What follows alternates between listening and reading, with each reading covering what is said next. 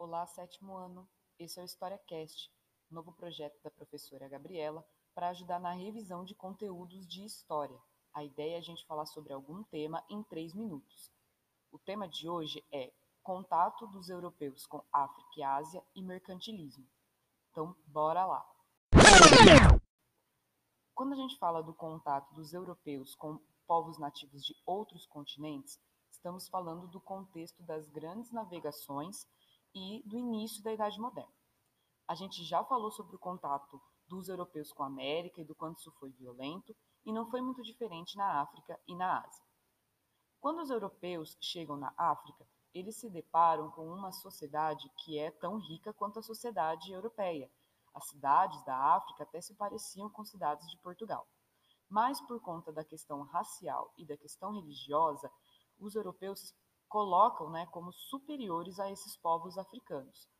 Então, as justificativas né, para esse olhar eurocêntrico né, sobre a África estão na questão dos africanos, em sua maioria, não serem brancos e não serem cristãos.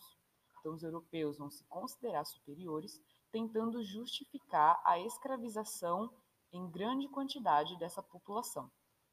Isso não significa que não havia escravidão antes no continente africano ou mesmo na história da Europa, mas na quantidade que aconteceu na Idade Moderna e com as justificativas da Idade Moderna, nunca havia acontecido antes na história. Então foi algo muito violento e feito em massa, em uma quantidade muito grande.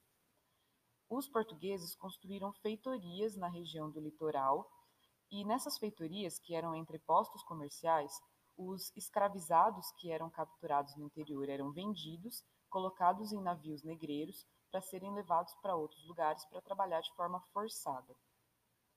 Sobre a Ásia, a gente sabe que a Europa queria chegar lá para comercializar as especiarias, aqueles temperos né, que valiam bastante na Europa. Isso significa que a Europa não tinha um plano de colonizar o território asiático como teve na América. O plano né, era mais controlar o comércio né, das especiarias, controlando os portos e as rotas comerciais.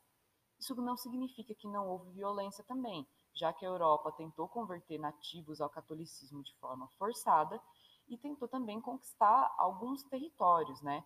A gente tem, por exemplo, o Afonso de Albuquerque, que é considerado um super-herói aí na, na história de Portugal, mas que é um vilão né, na história da Ásia, já que ele tentou conquistar territórios para formar um império português na Ásia. E a gente também tem as tentativas de Portugal de colonizar territórios como Macau e Timor-Leste, mas o foco era o controle do comércio. Já sobre o mercantilismo, a gente não pode esquecer que ele era um sistema econômico, então a gente está falando de economia. E ele é um sistema econômico que está super ligado ao início da Idade Moderna e ao absolutismo, aos reis e rainhas. Então, reis e rainhas interviam bastante nessa economia. É um sistema econômico baseado no comércio, então a importância das trocas comerciais. E ele tinha quatro princípios. O primeiro é balança comercial favorável, o que significa exportar mais do que importar, vender mais do que comprar, assim tendo mais lucros né, do que gastos. O segundo é o metalismo. Quanto mais metais preciosos um país acumulasse, mais rico ele era considerado. O terceiro é o protecionismo, significa proteger os produtos nacionais. Então você coloca taxas e impostos sobre os produtos internacionais para que eles fiquem mais caros e não sejam tão vendidos quanto os produtos nacionais. E o último é o colonialismo. Então ter colônias, extrair dessas colônias produtos para ser vendido na Europa e enriquecer. E assim a gente tem um resumo geral do mercantilismo. Espero ter ajudado vocês e até o nosso próximo episódio. Abraço!